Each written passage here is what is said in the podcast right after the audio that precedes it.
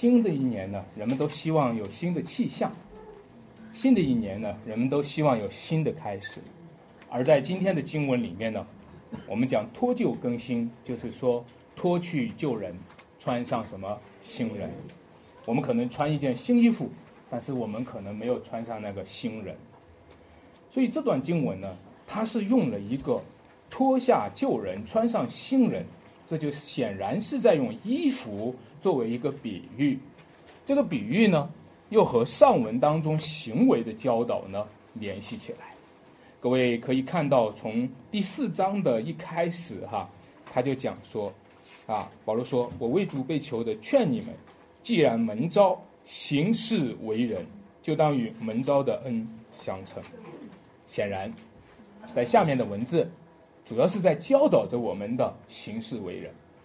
可是我们会想，哎，脱去旧人，穿上新人，就是脱去旧行为。穿上新行为吗？是不是在这里讲到的是一个外表的、外部的一个行为的改变呢？而且呢，你如果讲到行为的改变的时候，也常常在基督徒的当中呢产生一个困惑。这个困惑就是说，我们得救是本乎恩，也因着什么信？这不在乎，不是出于自己，也不是在于什么行为，是吧？所以这个困惑呢，就导致很多的基督徒说：，既然你圣经教导我们说，不是在乎行为，哎，为什么圣经当中，尤其保罗书信当中，会列举许多关于行为的具体的教导呢？就像我们最近这个现在讲的经文，对吧？所以这个就是我看到今天在我们信仰上的一些错误的引申和混乱。那得救不在乎行为，它是专项的指得救的题目讲的，而不是指行为的题目讲的。可是大家却把得救不在乎行为这个得救的题目呢，引申到行为的题目上。他要讲的是说得救超乎行为，他却把它演变成一个一个什么呢？一个不在乎行为，一个贬低行为的表达。其实他是要告诉你说，得救是比行为更伟大的一件事情，是出于恩典。这个恩典呢，它超乎行为。得救这样伟大的事情，它是伟大到一个地步，你不能够用行为来衡量。可是我们今天表达的变成贬低行为，行为不重要，你不需要改变行为，你就继续犯罪好了。各位，这不是圣经的教导，我们。往往是左右摇摆的，要么就是在乎行为的，在乎的变成一个行为主义者，在乎行为的就变成了一个老好人。我们要么就不在乎行为，不在乎行为就变成了一个常常犯罪啊，今天犯罪，明天认罪，来来回回，常常跌倒。我们不在乎行为的变成一个老坏人。哦，各位，你看，在乎行为的老好人和不在乎行为的。老坏人其实本质上都是老旧人，你明白吗？这一段经文给我们讲的脱旧更新，脱去旧人，穿上新人。他给你讲的基督徒的行为不是一个好人的题目，基督徒的行为乃是一个新人的题目。基督徒不是要追求做一个好人，我就喜欢做好人，做好人好事。基督徒要追求的是成为新造的人。是要脱去旧人，穿上新人。这个新人是怎么样的人？叫做叫做新人呢？若有人在什么基督里，这个新人是我们不断的活在基督里，不断的与基督联合，不断的让基督成为我的生命。我不再是我，基督才是我的生命。这样的一个生命的工程。才是圣经教导的基督徒的应该有的一个生命的改变。我从三个点和大家来讲哈。第一个，我就讲旧习性的严重。我们会看到这段经文呢，保罗呢继续语重心长的教导我们，就好像他在第一节讲说：“我为主被囚的，劝你们。”那是一个语重心长的，因为一个为主而被囚的、为主而带了锁链的使者，他们讲的话是更有属灵的分量的，他们所做的见证是更真实的。到了第十七节的时候，保罗再次的语重心长，他说：“他说什么？他说，所以我说，且在主里确实的说。”他连续这样去讲的时候，引起你的注意，希望你听他下面讲的话。下面讲的话是语重心长的，就是告诉你说，一个脱旧更新的题目，这不是随便讲的，是他确实的说。他要我们的生命改变，是他确实的说，他是真心的期待我们的生命被改变。亲爱的弟兄姐妹们，我也真心的期待大家的生命被改变。我也真心的期待，在我们中间的，在这间教会的弟兄姐妹们生命被改变。但是，这的确是一个脱去旧人、穿上新人的过程。这个过程呢，对于基督徒来说呢，常常带来一种困惑。大部分人刚刚信主的时候，都有一个理想化，就是信主以后一切都变好了，对吧？旧事已过，都变成什么新的了。但是呢？在基督徒身上还会有，还会有某个时候救人发作，这就造成了我们一个困惑。我们的我们的认定呢，就是说一个人从救人走走走走，信耶稣一下变成新人，对吧？中间这个点是一个是一个很鲜明的转折点，但其实呢，在我们生活的经历当中呢，你会发现这是一个重叠时期。就是一个基督徒，一个人呢，他走走走走走，走到一个信主的时候呢，他开始了一个新的起点，但他那个旧的起旧的生活方式好像还在，就是说他开了一个新的生活，但是他旧的那个生活方式呢还在，这就是我们会发现，我们处在一个重叠时期，就好像耶稣基督降世的时候，耶稣基督复活的时候。他就开始了一个新创造的时期，但是你看这个旧世界还在。耶稣他已经告诉我们，天上地下权柄都是他的了。耶稣他已经告诉我们了，他已经告诉我们了，从他以后天国已经近了，你们应当悔改。哎，天国已经近了，怎么怎么地上的国还是这样子的？撒旦的国还是这么猖狂，是不是？耶稣那时候已经宣讲了天国近了，呃这个时候好像你看这地上魔鬼越来越猖狂。你会发现两个时代在重叠着，今天在我们身上也是两个人在重叠着，你还是你吗？你是基督里的你，还是那个老旧人的你？你是新造的人的你，还是那个老旧人的你？在重叠的发生在我们的生命当中，这样呢，就告诉我们说，成为新造的人不是一个自然状态。你一当一种自然状态想要承受一个新造的人，你的自然状态是一个堕落状态。成为一个新造的人是个超自然的状态，你需要不断的住在基督里，你需要常常的被圣灵充满，你需要常住在他里面，他也常住在你里面。你不能够任由你的生命成为一个自然状态堕落状态，你需要挣扎，你需要忍耐，你需要在生命当中脱臼。更新，这就是一个生命成长的、成圣的征战的过程。我们在基督里是新造的人了，但是呢，我们的旧相好又来找我们了。我们是在基督里新造的人了，那个旧相好过来就说：“嘿，还记得吗？我们是老朋友啊，还记得不记得当初我们在一起的时候？那个时候，你看着我，我看着你。”我们是一个基督里的新造的人，但是这些旧朋友、老朋友，这些老旧人就来找我们，让你回顾之前的生活方式，或者那个回顾的时候，一下子刺激了你曾经那个回忆当中的愉悦感和快乐感的时候，你忽然就发现被他抓住了，你也抓住他了。各位，这一段经文呢，保罗对于以弗所教会，他们是一群外邦人。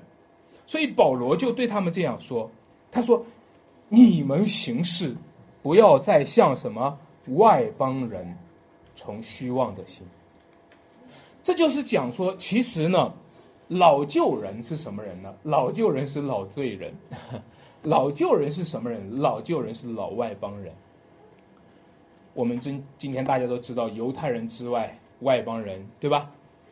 这些外邦人的特点，从前是一个什么样的生活呢？就是他们是远离神的外邦人。什么叫外邦人？请听我跟你讲，越远离神的人，越是外邦人。今天你今天远离不远离？你自己亲近不亲近？越亲近神的人，在古代，在古代的时候，上帝拣选了犹太人作为亲近他的人。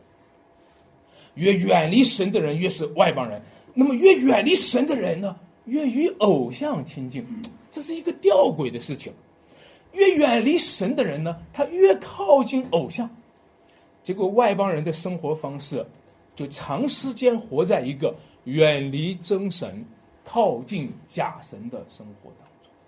由于外邦人不断的远离真神而靠近偶像，就塑造了他的一个生活方式，就是刚才读的那个经文，请大家。和我一起来读十八节哈到十九节，我们来读。他们心地昏昧，与神所赐的生命隔绝了，都因自己无知，心里刚硬，良心既然散尽，就放纵私欲，贪心。这就是外邦人的生活方式。他们远离上帝，他们亲近偶像。由于他越远离神，他就越没有神的形象。由于他越亲近偶像，他就越有偶像的形象；由于他越远离神，他的心就开始变得昏昧。各位，你知道眼睛是不能离开光的，离开光，这眼睛就是昏昧的，是不是？你看到，然当人远离神的时候，人的心就开始变得昏昧。不单是昏昧，这里讲说什么呢？说他们无知。他们刚硬，甚至说他们什么良心丧尽。所以，当一个外邦人信主以后呢，各位亲爱的弟兄姐妹，包括我们中国人，我们一样是外邦人，对吧？这些不需我们去论证。我们一个外邦人信主以后呢，你就会发现，我们不适应天国的生活方式，我们不适应敬拜上帝的生活方式，我们不适应每周一个主日还要到他面前来。我们不适应每天还要早晨起来祷告神，但是我们适应追求偶像的生活，我们适应和外邦世俗和人们怎么样，我们也怎么样，别人怎么价值观，我们也怎么价值观。亲爱的弟兄姐妹们，这就是当时候以色列人出埃及的时候，以色列人是神的选民嘛？但是他们出埃及的时候，他们已经变成了埃及人了。以色列人是神的选民嘛？但是他们出埃及的时候，他们已经变成外邦人了。当他们出埃及的时候，在这个路上不断的追向埃及的肉锅，追向着埃及的西瓜、葱还有蒜，是不是？他们的口多显爱情，他们的心却追随埃及。他们在神面前嘴从亲近主，所以今天的基督徒也一样。我们这些基督徒常常是这样，我们的心追向着埃及。我们的心追想着外邦，甚至我们心里想：哎，我本来是属于那个群体的，今天只是偶然在教会。我们一边在教会，其实我们深深的归属感是属于外邦。保罗说：“你们不要再像外邦人那样了，你们不要再像外邦人从虚妄的心行事，你们不要再像外邦人一样了，绕行在旷野当中。”走一步退两步。今天很多基督徒走一步退两步。今天来聚会一次，下次就能够来来来缺席两次。我们走一步退两步，我们敬拜主一次，他今天已经敬拜主一次了，守了一次这个规则了，下次就能够犯规两次。亲爱的弟兄姐妹们，你知道吗？这是外邦人的生活方式，这说明我们的根深深的扎在外邦。这说明我们的心里追想着埃及，这说明我们到上帝面前立一个功劳。上帝啊，我这一次可是为你做了一件事情了，下一次我就能够违放你了。求主怜悯我们外邦人根本的问题，就是长期拜偶像带来的心地红昧。你知道吗？正确的敬拜神，就是对人心正确的建立。错误的敬拜神，就是对人心错误的敬拜。正确的敬拜神，就能正确的建立人心，使人有智慧。所以叫敬畏耶和华是什么？智慧的开端。错误的敬拜神，或者敬拜一个错误的神，做敬拜一个虚假的神，将要导致这个人的人心被摧毁，摧毁到心地昏昧、无知、刚硬，还有说什么良心散尽、放纵私欲，就汤行种种的污秽。为什么呢？这里还讲了一句话，讲了一句话，因为他们与所赐的神所赐的生命什么隔绝了。各位弟兄姐妹们，我们常常讲的就是用白话讲说，哎，拜偶像的民主是什么？愚昧的，是吧？落后的、迷信的。就是说，只有我们认识真神，才能够认识真知识，而我们不认识真神，我们去拜假神。就落在了假知识当中。当然，你听见上面的话，可能觉得觉得说的太重了。尤其说用中国人的语境当中，这个词儿叫做什么？良心既然什么丧尽啊？一般情况，这句话呢，在中国人的语境里面，是一个恶毒的一个咒骂啊啊！你良心太坏了啊，丧尽天良了。那有时候我们读到这个经文的时候，用中国人的语境是很不适应的，就是说你在骂我们嘛，你在骂人家说，你人家特别坏嘛。各位，你你你要注意，圣经当中的语境和中国人的语境不一样。中国人语境其实就是说，当你说你良心很坏的时候，就是说你已经在这穷中国人的水准上又掉下去一个很一个一个层次了。但是圣经的语境不是说这个，圣经的语境是说你在圣经的那个水准上掉下去了。你在圣经那个水准上，你我想问大家，良心是做什么用的啊？良心是做什么用的？啊？哎，分别好与坏，对吧？分别好与坏的，分别是非黑白的。良心是一个人知识的起点。就是说，你知道任何知识之前，你必须知道是非黑白，是不是？也就是当你上大学的时候，当你学理工科的时候，你学任何知识之前，你应该知道一个起码的知识。这个知识是一个作为一个人最起码的知识，对吧？什么是好，什么是坏，对吧？当然了，现实当中的环境。你会知道有很多高级的知识的人人士不一定知道什么，现在已经不一定能够开始颠倒黑白的事情有很多，是吧？好，我们没空讲这个，但是我现在要和大家讲的，其实良心还有一个更重要的功功能，还有一个更重要的功能，就是良心是用来分辨，不仅是分辨好与坏，是与非，黑与白，良心要分辨。真神和假神，这是良心的一个最最基本的功能，就是一个良心要分辨真神和假神，良心要分辨圣灵和邪灵，良心要分辨天堂和地狱。各位弟兄姐妹，如果我跑到地狱里面了，假如有一天上帝把我惩罚下到地狱，我是假如哈。如果说，假如被惩罚到下到地狱里了，他到到了地狱里面，啊，我就喜欢地狱，地狱就是天堂。啊，我看到今天给人传福音的时候，好多人就是这么反应的。我们信耶稣能够上天堂，啊，天堂上太冷了，天堂太冷了，地狱暖和。这还有良心吗？还有良心吗？说你良心不是丧尽了？你连真神和假神，你连圣灵和邪灵，为什么亵渎圣灵的罪不得赦免呢？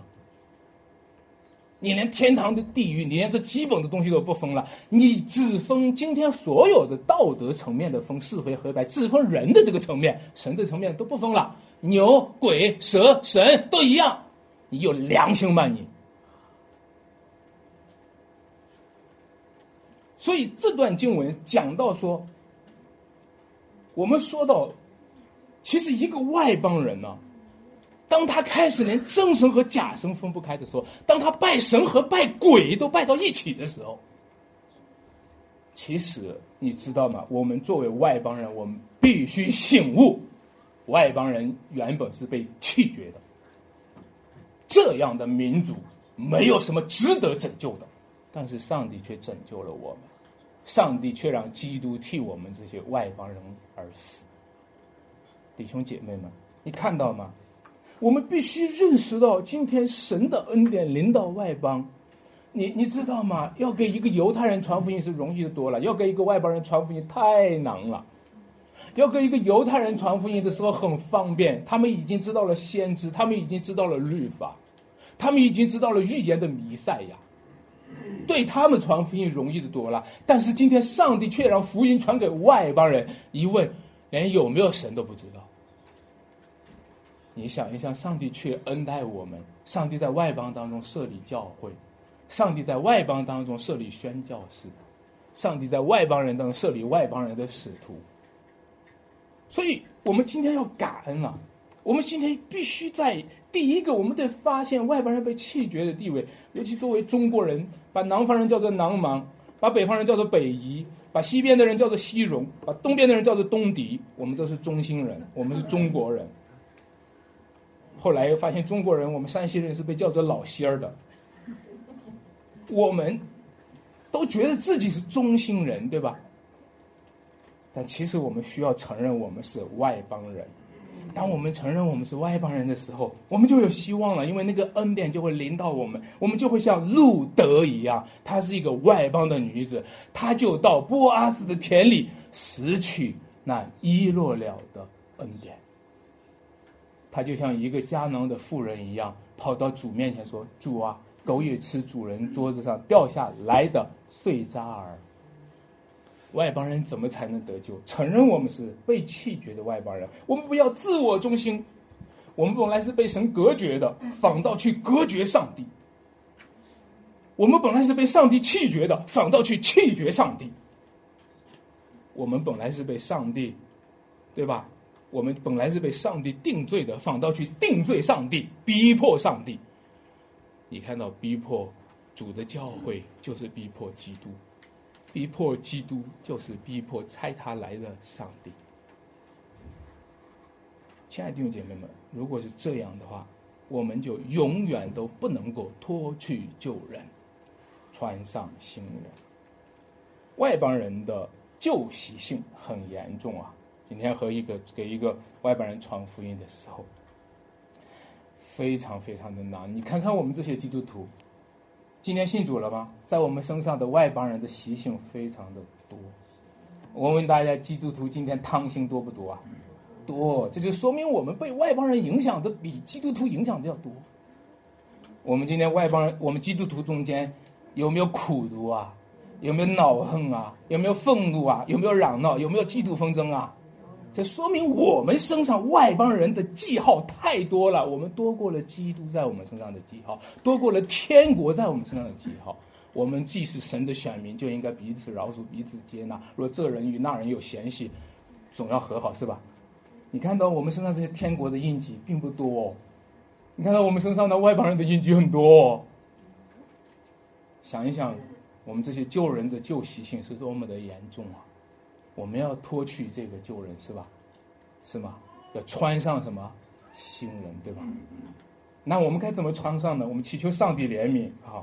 我们接下来讲第二个点，怎么样穿上新人呢？我们讲新联合的启动。我们该怎么样的脱去旧人，穿上新人？那个起点在哪里呢？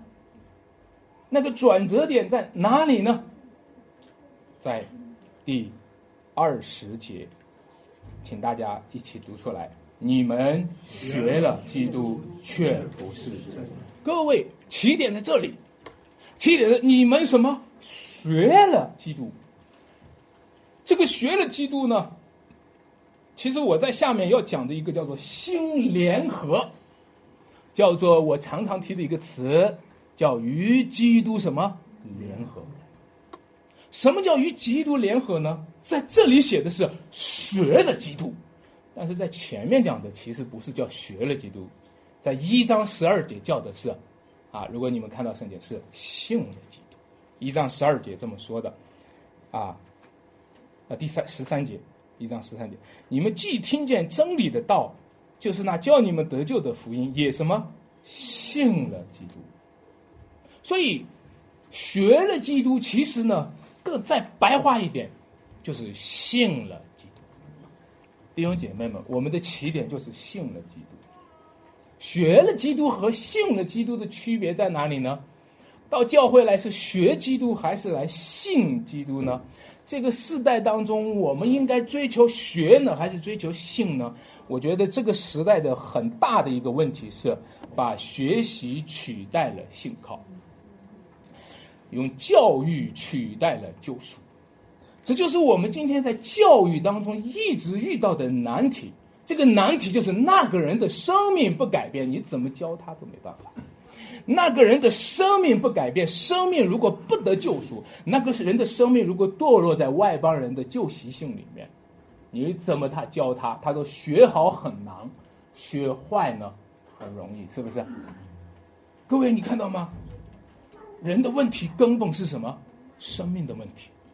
人的问题根本上是什么？生命需要改变。这不是说你教教他、学学他，他就能够改变的。你会发现，你越教他、越学他，你总能够发现他的生命必须改变。所以各位，让我回到那句话：是信基督。但是你说信基督，我们早就信了基督了。啊，信基督，我没有发现，发现这群人信基督也不学基督，是吧？所以我还是回到那句话：信基督的核心点是什么？什么叫信耶稣呢？信耶稣是什么呢？信耶稣是不是说啊，信吧，信吧，只要说一个信字就行了？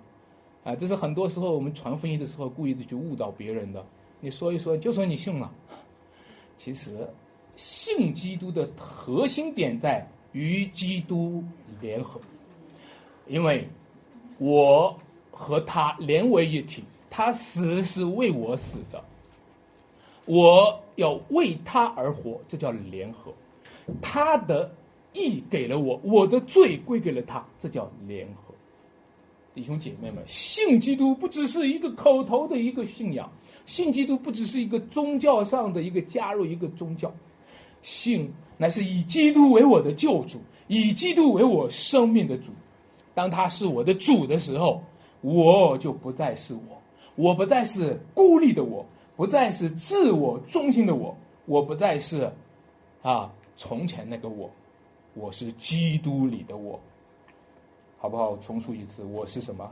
基督里的我，我是基督里的我，这个我才是整全的我。任何时候表达我的时候。任何时候去要告白我自己的时候，请记得告白，我是基督里的我，我是基督名下的我，我是信了基督的我，这个就是新造的人。新，你知道结婚的时候，新郎和新娘被称作什么？新人是不是？那意思就是他们之前以前是旧人是吗？啊，这没结婚就是旧人，陈华你还是旧人呢。那意思就是说，一个人要成为新人，他的起点是什么？不要紧，不要紧，起点是联合，与基督联合。所以不要着急，只要你与基督联合了，你与基督联合了。所以呢，当结婚的那一天，其实我们把新郎新娘叫做新人的时候呢，就是意思说他与他的妻子联合了，他与他的丈夫联合了。当他联合的时候，联合以后的他不再是从前那个他，以后定义他的时候，他是某人名下的那个人。弟兄姐妹们，若有人在基督里，他就是什么？新造的人。从此以后，你不再是你了。你不再是从前的你了。你们，你看一个结婚以后的人和结婚以前的人能有没能没有改变吗？没有改变，他的婚姻就持续不了。任何一个结婚的人，他一定得改变，因为你的身份被定义了，重新定义了。你是谁？你不再是从前的你。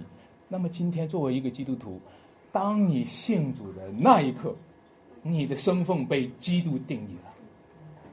所以，一个新的联合使我们成为信造的人，这就是信耶稣的真正的意义。好，那为什么在这段经文他不是讲信耶稣，而是讲什么？他讲的是学了基督。好，那我们就讨论讨论学了基督是什么意思？为什么信耶稣、信基督还不够，还要在这里用一个学了基督呢？因为，因为与基督联合。它需要一个学习的过程，联合需要学习。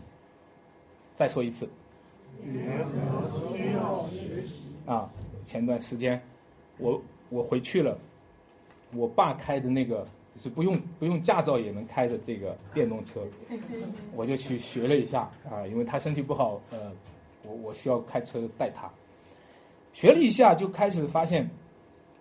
这个过程就是与那个车要联合的过程，是吗？你开始发现，你开始你什么都不知道，连它的角度是什么都不知道，连它扒多少个度就是往多少个方向你都不知道，你踩的时候也不方便，就不知道踩踩刹车踩成油门了。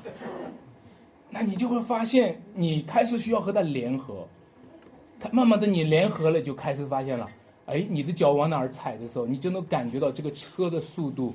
和你预设的是一样的，对吧？你就感觉到它车轮现在在往左呢，还是往右的？你就感受到车的身子就是你的身子一样，你能感受到。其实弟兄姐妹们，不要说我们的车了，就连我们这身体，小孩刚刚出生的时候，其实就是和他的身体在联合的过程。就开始你就跟小孩就说：“来抓一抓，抓一抓，是不是啊？”啊，这小孩就跟着你抓一抓。啊，笑一个笑一个，呃，像又像又像笑又像不像笑，就 为什么呢？他其实呢，每个人你不要觉得是小孩什么都不懂，他和你一样，就像你开车以后一样的时候，你也是什么都不懂，是吧？他也是那个时候在和他的身体在联合，他试着有一天抓住东西了，他就很高兴，是不是？试着有一天他忽然叫出妈、爸爸，他控制着他的舌头、语音、口腔。他控制他的他的思维的时候，你知道他在和他的身体联合。可惜呢，就是联合的身体会了，就开始打人。结果他开始和什么联合呢？他开始和打人联合，和说说谎话联合，和骂人联合。这小孩怎么越学越学的都坏了？这学的，你在和什么联合呢？抓一抓，抓一抓，他就在你身上抓来抓去。各位，你就会开始发现，这就是行为。外邦人呢，一直在和拜偶像的生活在联合。什么叫行为？弟兄姐妹们，有时候啊，今天你爱一个人的时候，你也发现你不适应；你说一个谢谢的时候，你也发现不适应。我们家一起第一次在家里面要吃饭祷告的时候，也发现不适应。啊，第一次和家人说个谢谢和对不起，还害羞呢。啊，觉得。啊，跟他还说个谢谢，说了就觉得脸上还臊呢。弟兄姐妹们，你知道吗？你都要学习，你要学，你要联合，你要和基督联合，就要和基督所喜悦的一切联合。阿门。跟旁边的人劝一劝，与基督所喜悦的一切联合。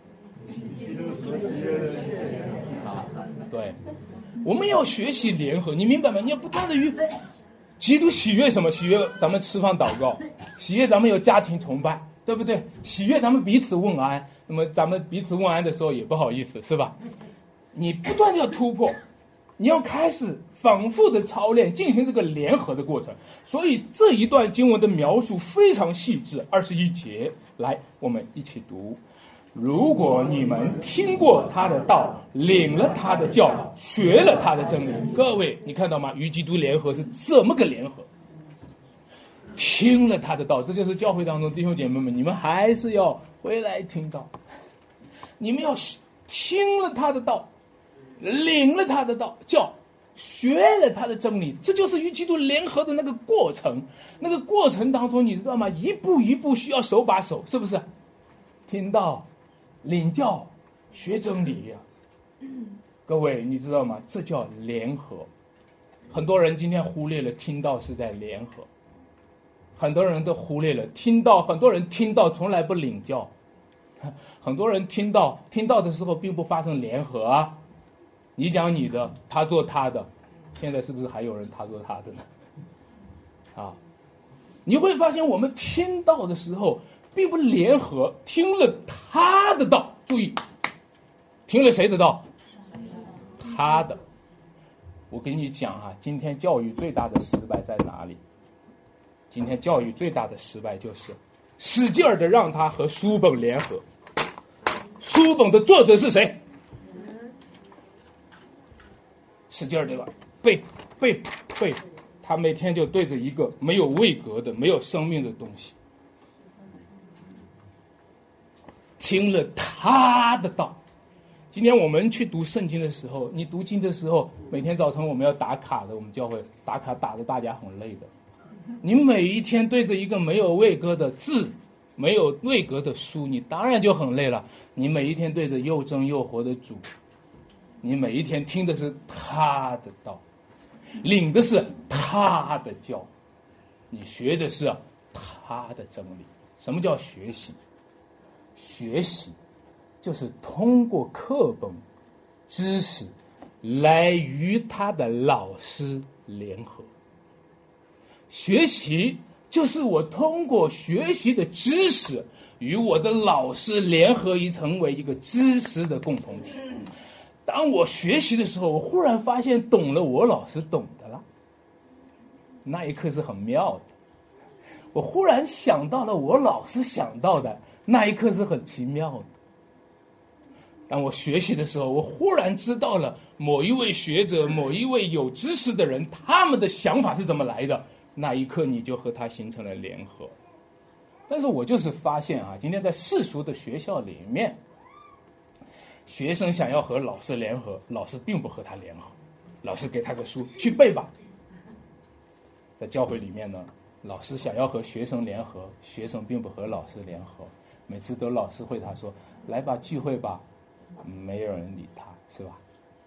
其实不只是这样的老师，是我们的主，是我们的老师，是我们的主对我们发出呼召，让我们跟随他的时候，我们并不回应他。弟兄姐妹们，学习是什么？学习就是与主联合。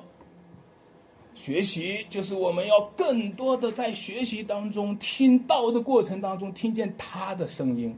我们领到了他的教导，然后我们知道学了真理的时候，这个真理不是非位格的真理，这个真理有一个主人，这个主人，我要在学习真理的时候遇到那位主人，通过学习真理的时候，那个主人的意思在我心里更多，我学的更像他，他的意思也是让我变得更像他。所以各位，你知道吗？这叫与基督联合。你们看这段经文当中十八节说到外邦人的心和外邦联合，他们的心就是昏昧的、无知的、刚硬的。但是在四章的二节里面，这是我们上次讲过的，告诉我们说要凡事谦虚、温柔、忍耐，是吧？用什么？爱心互相宽容，用什么和平彼此联络？各位，你发现吗？这就是一个与基督联合之后的新的心。当你和基督联合的时候，你成为一个新造的人，新的联合、新的关系在那里的时候，你就开始有新感觉了。你开始就有新的一个思想了，你开始就心意更新而。变化了，你的世界观、价值感还发生变化了，你开始就产生的这样的一个情怀也开始发生发生不一样了，你开始就变得像他一样，凡事谦虚、温柔、忍耐，开始用和平，什么用爱心互相宽容。亲爱的弟兄姐妹们，你看到吗？这就是我们需要不断的与基督联合。不断的来适应这个新身份，适应这个新关系，啊，一个一个女孩子嫁到了她丈夫的家里面，要适应很多的东西。我们今天也是这样，归入基督要适应很多的东西，产生很多新的这个价值观、新的视角。所以这段经文不只是要你做好行为，不只是要你做个好人、好事，是要你成为新造的人。那你说我每天与基督联合，啥事儿都不干了，就每天和个基督，每天就和耶稣，每天就是主啊，你在哪儿了？啊，这就是基督徒的样子吗？基督徒就是我，我我也见到过很多的基督徒非常属灵，然后动不动就眼睛闭上了。你跟他打谈话的时候，他动不动眼睛闭上了，闭上了的啊！主给我一个启示，弟兄，主给我一个启示，你等一下。啊，难道说让我们变成这样的基督徒啊？啊！然后在这儿和安传道聊的时候，安传道忽然灵感来了，就给我启示：你等一下，我祷告一会儿，祷告你在这儿等着，我去祷告一会儿去。当然我知道，这个是有点怪异的，是吧？如果我现在所认识的那位基督，只是能够在角落里面，你在这儿等着，我跑到这儿祷告一会儿去。那的确是太单薄了，我们的主太单薄了。如果我每天面对的一个基督就是一个啊，在我心里面，我与他，他与我，良人属我，我和良人，我说这是圣经圣经的话，没问题的。但是这个太单薄了，你不要忘了一件事情啊，耶稣是谁？基督是谁？他是天国的君王。你与基督联合，就是与天国的君王联合。你与基督联合，就是与圣徒同国；你与基督联合，就是被建造在使徒和先知的根基上。你不是那么单薄。你与基督联合，你就与一切基督徒联合，你就与一切基督的教会联合。阿门。你与基督联合，你就与新天新地联合，你就与天上的众圣徒联合。不是那么单薄的。与基督联合的人有福了，与基督联合的人就与天国联合了。所以，今天我们作为一个与基督联合的人，我们有没有内心的独立？有啊，我们当然要每天要祷告了。弟兄姐妹们，我鼓励大家，你们每一天要起来祷告。你每个主日要起来敬拜神。我估计这个缺席主日敬拜的人都是早晨不祷告的人。啊，我估计现在。主日迟到的人都是早晨祷告也是迟到的人，你都可以看着你和神的关系，你要不断的去与他联合，内在的心和他联合。同样，你会发现外在这位基督他是万王之王。当你与他联合的时候，他所统领的一切你都要联合，你就会发现天上的、地下的都要在基督里和你和好。所以我们不怕了，虽然今天的世界逼迫我们。我们知道有一天这世界都要和我们和好，啊，不是我们主动的妥协了信仰和他们和好，这个世界是属于基督的，凡是属于基督的，他们都要和基督和好，都要与基督里面的儿女和好，阿门。谈恋爱的时候，我们需要花时间在一起，是吧？因为这样才能慢慢的进入联合，所以我不主张什么闪婚吧，我还是鼓励大家要花时间的联合。因为你要花时间慢慢的联合，慢慢的对接，你才能够慢慢的感觉到我们的心灵的感应。我们要我们要花时间，弟兄姐妹们，是吧？结婚以后也要花时间，对吧？结婚以后也要花时间陪家人，和家人聊天，一起吃饭，一起说话，和孩子一起玩，是吧？哎你这样的时候呢，你就能够联合的更默契，对吧？更加合而为一。那各位弟兄姐妹，我想问大家。和我们主耶稣基督联合要不要花时间啊？一样要花时间啊，一样要花时间。很多人给我们说太忙了，安传道太忙了。你和谁花时间呢？你在和谁联合呢？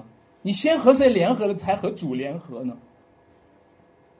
弟兄姐妹们，我们要花时间祷告、读经、敬拜上帝，听他的道，领他的教，学他的真理。反复思想，明白他的旨意，并且遵行顺顺服他，活出他来。第三个点，我们讲新创造的更新。回到那一句话啊，若有人在基督里，他就是什么？新造的人。新造的人就是一个新创造，对吧？你知道吗？新造的人千万不要小看这句话，这句话就是在告诉你，神的新创造已经开始了，神的新创造的工程已经开始了。上帝起初创造天地，那个时候创造我们不知道，我们已经直接就是一个被造物来到世界了。但是各位，你知道不知道？上帝正在开始一个新创造的工程，他让你成为见证人。所以，当这些当这一间教会如果有人成为新造的人，各位千万要在场，千万要在场。如果这间教会有上帝的工作在某一个弟兄姐妹或者更多的弟兄姐妹们身上正在开工，正在做新造的人，我鼓励你们谁都不要缺席。免得你错过了那个新造的人的工程。各位，你想一想，当初上帝是怎么创造天地的？神用了几天创造啊？六天创造，是不是？先是创造了什么呀？光是吧？后来又创造了什么？空气，又创造了什么？啊，青草、树木是吧？还有什么？日月星辰是吧？还有什么动物？还有鱼类是吧？最后还是就是人类。那这个人创造人的时候是按着什么？神的形象造的人。所以整个的被造物当中，人是神创造的顶峰，人是神创造的杰作，那个顶峰杰作。那个特点在哪里呢？就是他按着什么神的形象造的人。他按照神的形象造人的时候，亲爱的弟兄姐妹们，请留意，神的形象就是我们人之为人的品质。神的形象就是我们人之为人的素质。有的人说这个人素质太低了，其实用咱们今天翻出来，就是这个人神的形象。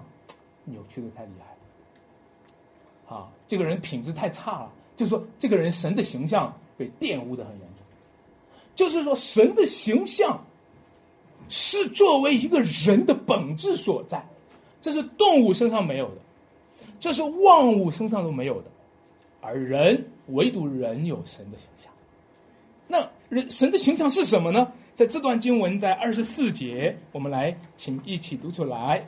并且穿上了新人，是新人是照着神的形象造的，有真理的人所以在这里给了一个定义：神的形象就是什么？有真理的仁义和圣洁。说实话，我们还没有来得及懂什么是神的形象，人就堕落了。大家知道亚当和夏娃后来就怎么了？犯罪了，是吧？我们还没有来得及反应什么是神的形象，就已经失去了神的形象。我们还没有反应什么叫做真理的仁义和圣洁，我们就已经开始变得不仁不义了，就开始变得不干不净了。我们还没有知道什么叫做神的形象，我们已经开始活得和动物差不多了。我们还没有知道什么叫做神的形象，我们这个就变异的，现在很多的人活着活着已经像魔鬼了。弟兄姐妹们，你说这个时候的人还像一个人吗？你看看前面那个经文描述的，他们心地昏昧，与神所赐的生命隔绝了，这像个人吗？都因自己无知，心里刚硬，良心丧尽，放纵私欲，贪行种种的污秽，这像个人吗？什么叫贪行污秽呢？就是像苍蝇一样，哪儿脏去哪儿，这像个人吗？你说：“哎呀，传道还算人吧？咱们哦，算算，我也同意，算算。那那咱们给他冠个名词吧，为了说明，为了界定一下，最多叫个罪人是吧？最多叫个救人，是人吗？是，但这人已经救了，救了以后呢？你知道什么叫救了？你看二十二节这个描述，是救人是因私欲的迷惑什么？”我告诉大家，这就是非常好的描述。这是是一个人吗？是，但是这个人救了，旧了的人就是越来越旧，越来越旧的人呢就越来越坏，里面的灵魂，里面的品质就是越来越坏，外面的身体呢，外面的身体越来越老，啊，那你就会发现这就是人，还是一个人嘛？是，但是这个人你就会发现，当他里面的品质越来越坏的时候，越来越不像人。当他外面的身体越来越老的时候，就失去了人的尊贵，是吧？失去了人的那个尊严。一个人躺在病床上的时候，就不能够像健康的人一样顶天立地的站在那里，是吧？各位，你看到我们今天都是因着祖先亚当而犯罪堕落的罪人，我们都是被罪玷污的老旧人，而如今。耶稣呼召我们说：“若有人在基督里，他就是什么新造的人。”所以这就像大卫讲的说：“求你为我再造一颗清洁的心，使我里面重新有正直的灵。”这就是我们今天基督徒需要反复的学习、听到、领教、学了真理，然后在学真理当中获得真理的仁义和圣洁。各位。你们都很看重上学，给孩子们上学，都很看重给孩子们上一个好学校。那我就想问问，你学习的目的是什么？学什么呢？让他，请告诉我，学什么呢？知识。学什么呢？学一门手艺，找一个工作。你都忘了，学的基本的东西是学真理。我们今天迷失的有多严重啊？我们在上学学什么呢？学的基本的东西就是真理，然后获得真理的仁义和圣洁。人之为人，就是这样。古代的人还淳朴一样，最重要是做人，是不是？现在的人人都不做，所以求主怜悯。我们都现在的人不是做人，现在是做工，做工具。那么，在基督里的儿女呢？你知道吗？获得真理的仁义和圣洁，你已经因着基督而蒙恩，你已经因着基督而称义。这就是我们今天非常荣幸的讲到：我们因着信而被算为义，对吧？因信耶稣基督，他称我们为义。这个称义的形象就是神的形象。这个称义的形象，就是神在真理当中的仁义。弟兄姐妹们，神的形象就是与基督的公义相连的形象，神的形象就是与基督的圣洁相连的形象，神的形象就是与基督的真理相连的形象。我们有基督，就有这一切。住在亚当里面的人。都在慢慢变旧了，也在慢慢变坏。不但人在面慢慢变旧、慢慢变老、慢慢变坏，连万物也是这样的。你们看看万物，沧海桑田，对吗？都在慢慢变旧，是吗？大海里面的垃圾也多了，空气也被污染了，都在慢慢变旧。但是住在基督里面的神说，他要更新我们。外体虽然毁坏，内心却一天新似一天。我小时候，我我我我记得最多的就是好好学习，天天向上。但是实际上，不是天天向上，而是每况愈下，日渐成龙。小时候的好孩子长大了都变成坏人了，再过些年呢就都变成老人了，再过些年呢都是。死人了，但唯有在基督里面新造的人，他的生命正在经历更新，正在经历成长。这些更新和成长使他活得像一个人，不但活得像一个人，他还活得像神，因为他是按照神的形象造的，他是在主主里基督里新造的人。